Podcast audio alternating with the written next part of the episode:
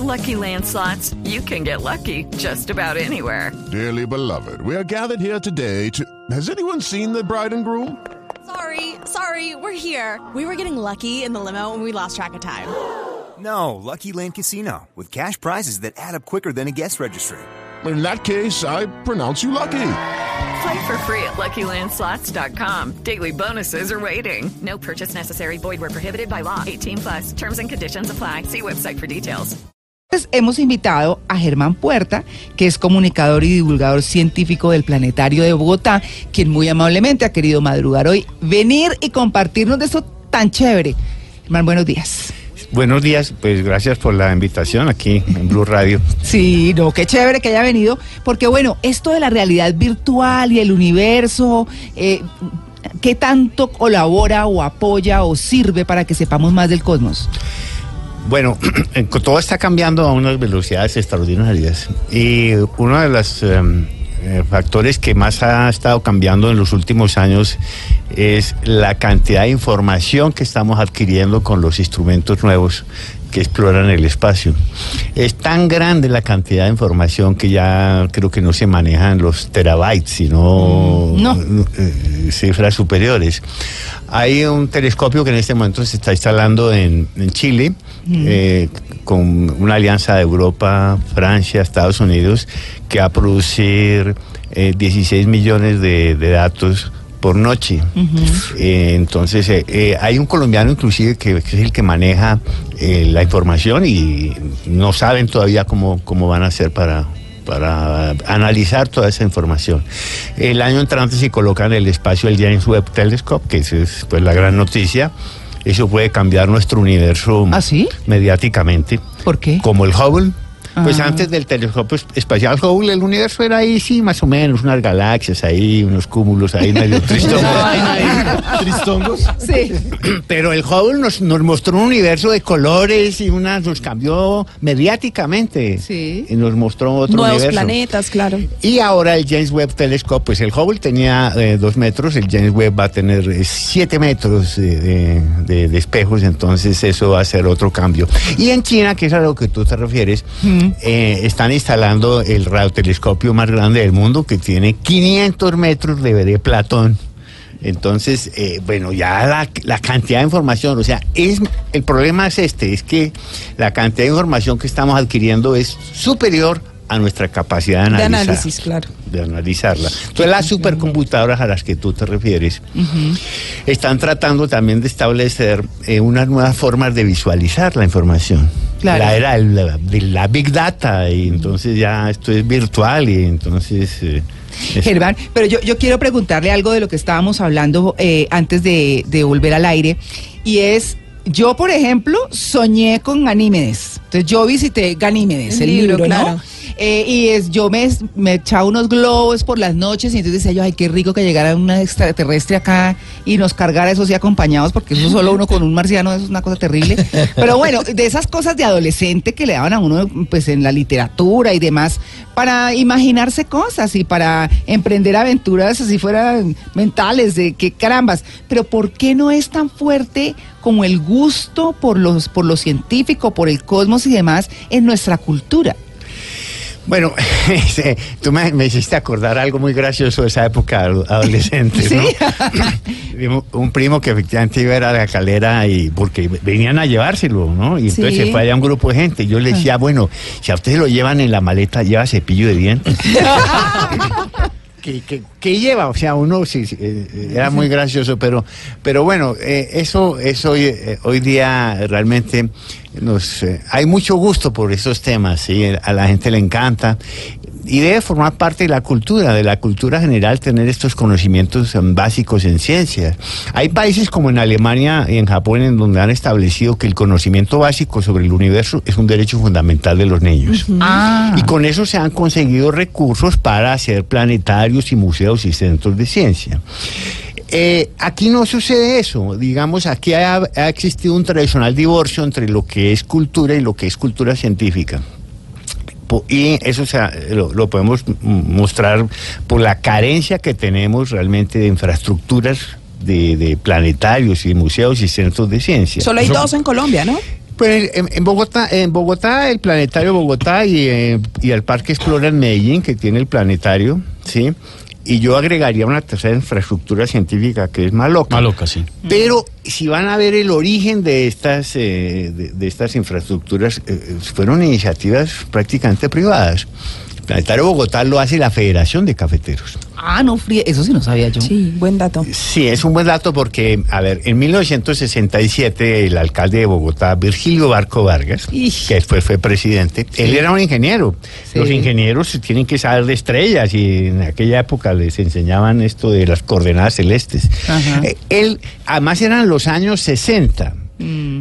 Muchos de los oyentes se perdieron los años 60, pero los años 60 eran geniales. Hicieron Sí. unas cosas extraordinarias. Fuimos a la luna. Ah, por Sí, ejemplo, claro. Pero no solo fuimos a la luna una vez, seis veces. Pónganse eso en, en esta perspectiva, que si en este momento estuviéramos con un viaje tripulado a la luna, sería una cosa súper guau.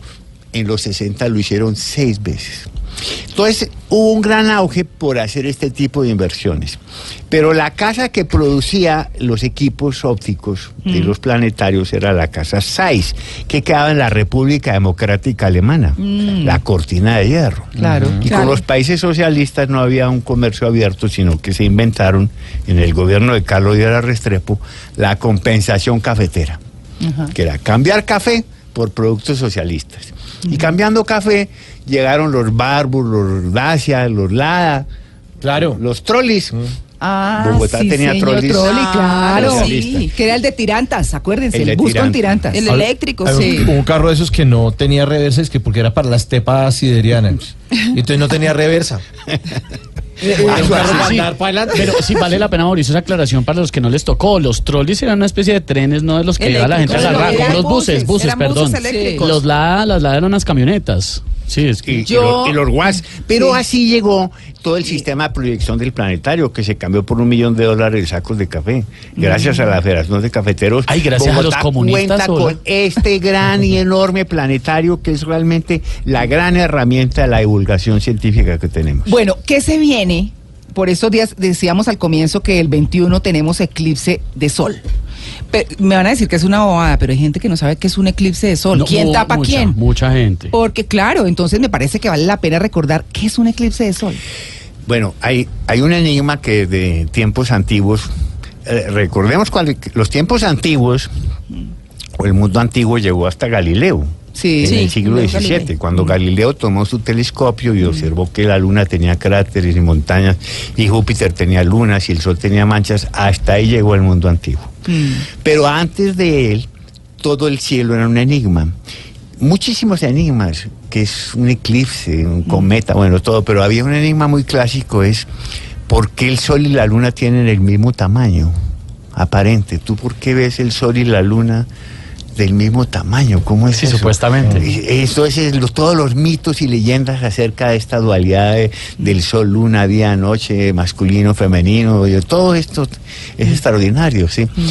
Pues resulta que la luna es 400 veces más pequeña que el sol en diámetro, pero está exactamente 400 veces más cerca. Ah. Es una coincidencia cósmica. No, Como no rara. le veo algo divino ahí, un diseño nunca mágico. sabe, ¿no? uno no, no sé. Pero, es que- pero el ser humano siempre anda buscando eh, Ese tipo de Es respuestas. coincidencias, donde claro. no hay, ¿no? Uno ve por ahí, se cayó eso, eso es porque se cayó la chaqueta, eso es porque yo me la tengo que poner porque Ay, va a no, pero, curioso, curioso ese. Es curioso, ese- una coincidencia. Pero entonces, ¿qué pasa? Hay una alineación en ocasiones que se alían eh, precisamente el Sol, la Luna y la Tierra y se produce el eclipse. La Luna cubre exactamente el Sol y entonces durante unos minutos se puede ver la corona solar que la atmósfera exterior. eso se ve lindo, ¿no? Pero eso no lo vamos a ver aquí, eso Ah, se va a ver en Estados Unidos. Ah, Ay, todo para los tocó viajar. todo para los viajar. Bueno, el eclipse de sol en su fase total del 21 de agosto se va a ver en una franja desde la costa del Pacífico en Oregon hasta la costa del Atlántico en las Carolinas. Y en esa franja se cree que se van, a amontonar, porque esa es la palabra, Sí. amontonar Sí. más o menos 45 millones de personas viendo ese eclipse. Desde hace más de un año usted no consigue una entrada a un parque nacional en la, en la es ruta el del eclipse. camino de totalidad. Ahora no consigue ni, al- ni un alojamiento ni para la casa del perro. Mejor dicho, todo, que eso ya es mucho decir, ¿no? Todo eso está bloqueado y copado, todo lo que se va eh, a observar en esa franja. Ahora, en el resto de América, desde Canadá hasta Ecuador, incluyendo Colombia, Venezuela, Por se televisión. ve parcial. O sea, el sol va a ser mordido por la luna. Aquí, por ejemplo, en el caso de Bogotá, un 24% de la superficie del disco solar va a quedar cubierta por la luna. Y esto es entre eh, la una y media y las dos y pico de la tarde del lunes festivo 21 de agosto. Pero atención, A ver. observar el eclipse Eh. parcial es peligrosísimo. ¿Ah, sí? ¿Y por qué? Porque, eh, ¿cómo lo vas a ver? Como- Ah. o no- nuestros ojos no pueden ver el sol, no Hay estamos unas gafas diseñados. especiales, ¿no? Gafas, la gente pone radiografías para Hace- ver lo que es En el peligrosísimo. eclipse del año 98, una empresa que hizo una campaña maravillosa y regaló gafas. A lo loco. A lo loco, ¿sí? Y todo el mundo conserva las gafitas de Foto Japón, todo el mundo las tiene. En mi casa, sí, en la casa de mis papás estaban unas gafas rojas. sí, las gafas rojas, y que como eran plateadas, filtro, parecían de extraterrestres. con un filtro importado muy bueno, pero en este momento nadie está haciendo esa campaña. Entonces la gente va a salir con los métodos equivocados. El de la vela ahum- ahumando el vidrio. Exacto, el vidromao, El la negativo. radiografía, La radiografía. la- el- eso no se puede Es peligroso. emplear. No es que no, eso eso filtra la- Los no- rayos. Los rayos. No filtra lo que debe filtrar. Entonces, olvídense de eso. Hay un método ahí indirecto que es como con una caja de cartón. Ahí vamos a explicar muy bien eso, que es el método de cámara oscura. Ah. En el, planet, el planetario va a ser un evento muy grande en, eh, en un parque en Ciudad Montes. Ah, uh. El parque de Ciudad Montes eclipsa el parque. Ah. Ahí buenísimo. eclipse al parque con los telescopios, que eso sí usan filtros especiales. Pero en fin, ya estamos en la campaña de informar lo que no debes hacer para observar el eclipse. Y si no sabe, Y la pues transmisión. por televisión. Exactamente. Si hay 11 satélites que van a estar registrando todo lo que está sucediendo, Mm. pues eh, en YouTube la transmisión directa en la NASA, que hace la NASA, pues es lo mejor. Ay, no, pero tan millennials todos. No, me parece chévere es verlo así a ojo Sí. pelado. Bueno, pues, vaya ojo pelado, pero las no, gafas. oiga, Ay, ya me van a... Perdón, pues, perdón. Vaya, vaya, Ir papito, a donde mis papás y les voy a pedir las gafas esas rojas de hace... Las gafas esas Pues que está diciendo. Germán. Y me las pongo. Uh, Deben hacer esa campaña otra vez. Hola, bonita. Sí, pero no, esta vez no, no hubo cómo hacerla. Ay, qué Situación económica. No, ni siquiera. Es falta de alguna empresa haber tomado la Por iniciativa. eso, amiguitos, No. eso vale plata. Pues es que si no están Claro. invirtiendo en ciencia. Oiga, si el presupuesto en ciencia y tecnología bajó, nadie está pendiente Ay. de eso, desafortunadamente. Bueno, Pero yo voy. Y siendo tan play, ese tema le interesa muchísimo a los jóvenes. Muchísimo. ¿Qué Luis Carlos? Muy buenos días para todos. Estoy feliz eh, con el saludo al doctor Porta que eh, Ciudad Montes queda cerca a mi casa, entonces ¿Ah, voy para sí? Ciudad Montes a ver. Sí, yo creo que el Entonces tema todos de- primero a la casa de Luis Carlos. Exacto. Que invite Sí, ahí a crispetas. Sí, eh, pero yo creo que el tema de la iniciativa comercial es que como el, en Colombia no lo vamos a ver total, sino solo un 24%, pues no es tan atractivo. Pero sí vamos a poder ver por las redes, como dice María Lourdes, el eclipse total que van a disfrutar en Norteamérica y eso me parece fantástico. Claro. Sí. Yo prefiero la mordidita del 24%. Sí, ¿Te gusta la mordidita, pues, Sí, la mordita me gusta así. Bueno, uno, eh, a mí, digamos que en lo particular, algo que me sobrecoge mucho es imaginarme el universo. Pero, pero imaginármelo en qué? Cuando dicen, no, es que es infinito. Y uno dice, bueno, pongámosle un muro, pon, y le pone un muro. Y resulta que es, más allá también hay más. Entonces, como que esa cosa infinita a mí me da escalofrío siempre. claro, Pensarlo, ¿no? ¿Qué? Ahí, Germán. Porque es que me- me- a mí siempre me ha intrigado eso. Yo digo, ¿y entonces detrás de eso qué? Y más allá qué? Y hay fotos que nos muestran que dicen que pueden haber sido tomadas, es decir, eh, que eso debió haber pasado hace miles, millones de años y, y- y hasta ahora están, estamos conociéndolas. Es una cosa como muy curiosa, ¿no? Bueno, en realidad hay, eh, es- esto son- esta es la rama de la cosmología y bueno, hay tantos enigmas Sí. Eh, además tienen un problema y es que a medida que los van resolviendo van apareciendo otros Mm. y, y así, ¿no? De hecho, eh, primero hablemos del tamaño. Sí. eh, Es, por ejemplo, hay una analogía ahí que nos la hacía nuestro amigo Carl Sagan. El físico que sacó la astronomía de las academias y de los centros de investigación y la colocó en el televisor de las casas. Sí. Sí, con una, con una Sí. forma de comunicar la ciencia extraordinaria, porque de eso es lo que se trata. Claro. Y eso es lo que estamos haciendo aquí en este momento, ¿no? Comunicación de la ciencia. ¿sí? Entonces él decía, para comunicar, por ejemplo, el tamaño. Han ido al mar, han ido a una playa, han tomado entre sus manos La arena. la arena, Mm. pueden contar todos esos granitos de arena, ¿no? No pueden contar todos los granos de arena que hay en sus, ¿no? Mm. Pues hay más estrellas en el universo que todos los granos de arena de todas las playas del mundo. Imagínense. uy. Y ahora sabemos además que hay más planetas que estrellas. Por los ¿Ah, sí? Sí, sí, Ah, por- claro, porque la estrella está rodeada de, de- planetas, de un sistema. Ajá, Y, ya. eh, hace años pe- pensamos que este era el único sistema con planetas, No. pero ahora sabemos que hay muchos más. ¿sí? Entonces el tamaño del universo es una cosa pues eh, grande. Y además ahora se sospecha que puede ser no el único universo, sino que hay otros universos. Ay, no, qué angustia. El multiverso. ya me estresé. Es que ese concepto es tan complicado, no, no hablo del de sexiplan digo, exoplanetas y toda esa cosa. Sexy Eh, sino, a mí me sonaba como sexiplanetas, no, exoplanetas. Exoplanetas. Pero es eso de entender que es infinito, es que el ser humano, nosotros no tenemos la capacidad de entender No. que infinito, esa- que algo no tenga final, eso es rarísimo. Pero en realidad eh, hay, hay, hay otro tema también que es difícil de entender, que es el tema del tiempo. Eh, porque nosotros podemos entender la realidad hacia adelante. ¿sí? Por ejemplo, eh, el, el América ¿Qué? Nunca volverá a ser campeón. Ay, ¿qué tal? No, mejor dicho. Concepto infinito. Es, eh, así hacia adelante, la eternidad. Sí. Sí. Pero cuando te digo, el universo siempre ha existido, algo que no tuvo origen, que siempre ha existido. Por eso, es que eso, Pues, es- entonces eso a ti no te cabe en la cabeza. Venga, Ah, no, no, pero es que sí tuvo un origen porque se salió el Big Bang y no sé qué. Pero entonces, ¿de dónde salió?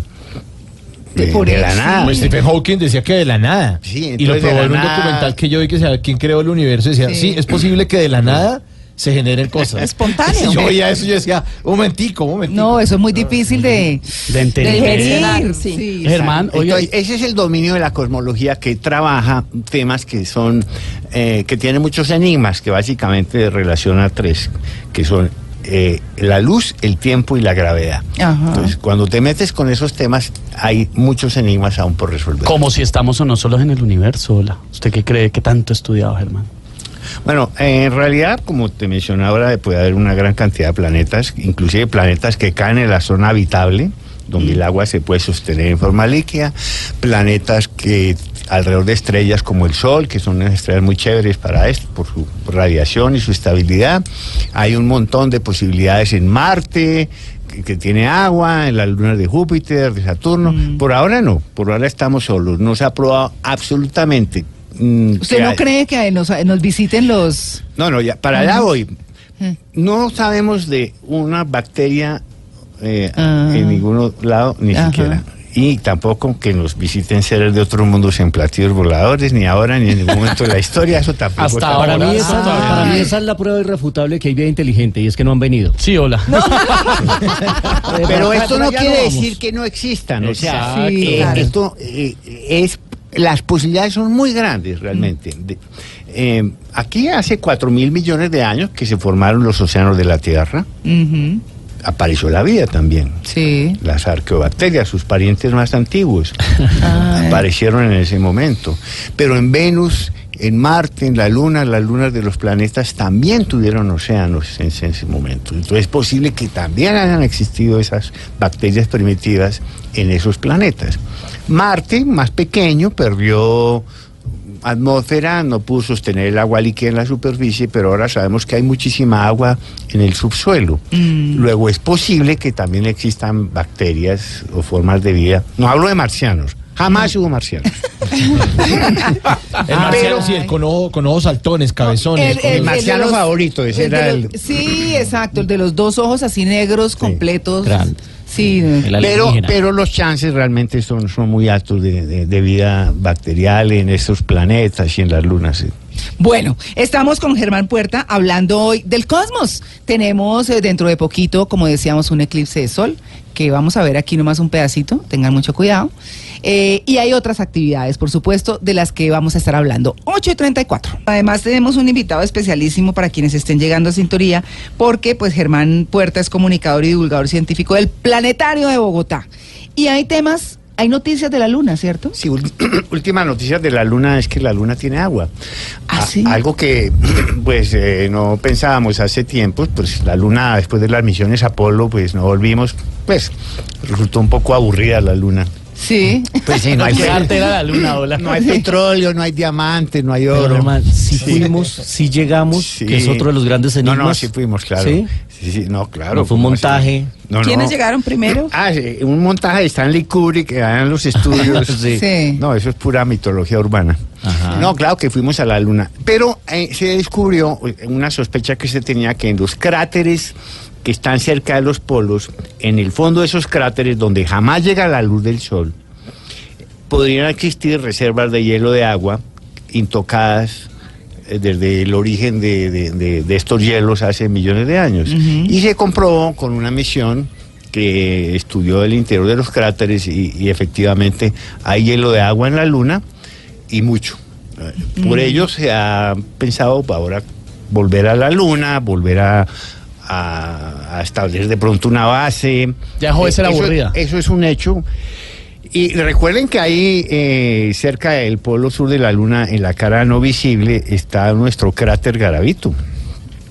El cráter que tiene el nombre de nuestro científico colombiano Julio Garavito. Ah. el que está en el ya desapareciendo billete de 20 mil. Sí. ¿sí? Pues ese es un cráter grande de 60 kilómetros de diámetro, muy buen tamaño, muy buen cráter y está cerca de ese polo sur de la Luna y cerca donde podrían estar las bases. Bueno, Germán, yo no lo quiero dejar ir sin que nos hable de Ladradora, que era laica.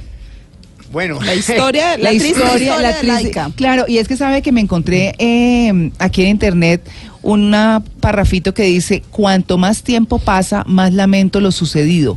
No debimos haberlo hecho, ni siquiera aprendimos lo suficiente de esta misión como para justificar la pérdida del animal. No, es que eso fue, te- eso fue terrible. A ver, pongámonos en contexto, era la Guerra Fría, eran los años 50. 54. Una carrera. En 1957 la Unión Soviética lanzó al espacio el primer satélite artificial, el Sputnik, que lo celebramos ahora el 4 de octubre, 60 años. El primer satélite, ustedes nos están oyendo gracias a los satélites, la televisión, el internet, el celular, hasta creo que el cajero automático, todos son satélites. Sí. Pero el, el Sputnik fue el primero, eso fue el 4 de octubre del 57. Entonces los científicos, claro, venía a lanzar un, un ser humano al espacio, un cosmonauta pero había que primero lanzar un animal para comprobar su estado físico durante el despegue, en las condiciones de ingravidez y recuperarlo para, para hacer todos los análisis y chequeos. Y se había escogido que fuera un perro. Un perro callejero, porque pues se iba a tener más resistencia, pues mejor dicho, un perro que aguantó el invierno en Moscú, en la calle, Puede aguantar cualquier cosa. podía aguantar Sí. cualquier cosa. Y esa misión estaba lista para el año 1958. Pero los políticos del Kremlin, con Nikita Khrushchev a la cabeza, querían celebrar los 40 años de la revolución bolchevique, que eran en noviembre de 1957. Y cuando se enteraron de la misión del perro, dijeron, no, la mandan ya. Y les dieron 20 días únicamente para lanzarla, pero no habían, no podían y no tenían diseñado el sistema de recuperación. Entonces la mandaron a morirse. O sea que Laica se quedó por allá o qué? No, Laika, lo único que sirvió la misión fue para saber en qué momento murió Laika. Murió a los seis, a las seis horas del vuelo, posiblemente por, por asfixia o por un sobrecalentamiento de la nave. Una misión absolutamente triste. Laika era una perrita de pequeña de 6 kilos de peso que la sometieron a unas pruebas de entrenamiento terribles. Una misión, ese es el clásico ejemplo del pésimo resultado de una eh, misión científica por interferencia de los políticos. Qué fracaso.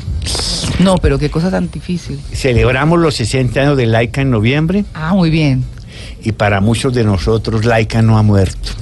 Ella todavía está feliz por allá explorando el Ay, eso suena romántico. qué bonito. Sí, Sí. suena Y en los radiotelescopios de vez en cuando se oye un ladrido. Ay, qué hermosa historia, qué bonito. Ay, sí, queda uno como... mm, pero bueno, ¿qué eh, espectáculos hay por estos días en el planetario distrital? Porque hablábamos de los láser, ¿no? Sí, bueno, el, el planetario es un show permanente con su gran domo, el, el más grande de América Latina. Es que esa sala, pantalla 23 metros, 400 sillas, y ahí está todavía esa enorme hormiga arrojando las estrellas como si estuvieras en el mejor de los sitios. Eso sigue siendo mágico. Mm. Para el que no ha ido, visítenos en el domo. Luego el Museo del Espacio, que es un recorrido donde complementa la visita con todos estos enigmas de, del universo. Muchos talleres para niños, hay astro- hasta astrobebés. ¿Ah, sí? De 0 a 3 años, sí. Hay muchas cosas y los clubes, observaciones por telescopios. Y ahora tenemos eh, la temporada de los show láser, eh, que son jueves, viernes y sábado a las 7 de la noche, con Pink Floyd. Eso es buenísimo. Sí, y luego viene Cerati, creo que viene Metallica, Led Zeppelin. Bueno, pero lo proponen es chévere, ¿no? Sí, porque la idea es explorar todas estas relaciones que tiene el arte, la música, la ciencia, eh, atraer nuevos públicos. Siempre nuestra misión de, de inculcar más cultura científica, eh, la importancia que tiene eh, eh, eh, lo de la ciencia en estos momentos. El planetario realmente es un lugar que sirve de inspiración. Sí. Y por ello he pensado y estoy tratando ahora de colocarlo en la agenda po- política que se avecina, sí, la necesidad de que haya más planetarios en Colombia. ¿Cierto? Sí, necesitamos planetarios en Cali, en Ibagué, Cartagena. Aquí el gimnasio campestre tiene como un observatorio. Hay observatorios Sí. bastantes, sí, pero estos son como de observar el cielo, pero realmente son los planetarios, los museos, los centros de ciencia, los centros interactivos, lo que nos hacen mucha falta. Además de muy de muchas veces uno en Bogotá y en otras ciudades, pero por ejemplo el caso de Bogotá, la gente dice, "Ay, es que no hay planes, que no hay para hacer, es que esto, es que muy caros. Ese es un planzazo, incluso para irse de Levante. Ahí les dejo el consejito, funciona súper bien, porque, eh, o sea, si usted invita a alguien de Levante para al planetario, no se lo espera, usted queda divinamente. Pero Eh, además la zona está divina, el Parque de la Independencia. Quedó muy bonito. El Parque del Bicentenario, eso después de todo ese desastre, esas obras que nos dieron ahí botadas años. Quedó muy lindo. Ahora por fin eso está Restaurantes cerca. En la Macarena. La Y muy Macarena, bueno, buenísimo, muy los buen mejores. plan. Ay, pues Germán, muchas gracias por haber venido. Nos quedamos muy cortos. No, pero sí, una cantidad de temas que aquí quedaron Claro. pendientes, pero espero que haya Tantos temas como lo volvemos a invitar en el sí, universo. Sí, lo volvemos a invitar. Por favor, claro que sí. qué delicia. Qué bueno. Además, vayan, vayan al planetario. E interesante eh, conocer, acercarse, así sea visualmente a las estrellas. A mí me parece. No, yo me quedé, yo me quedé con ganas de visitar Ganímedes, pero bueno, ahí está. Muchas gracias por habernos acompañado, Germán, y lo esperamos aquí en otra oportunidad. Un gusto, claro que sí.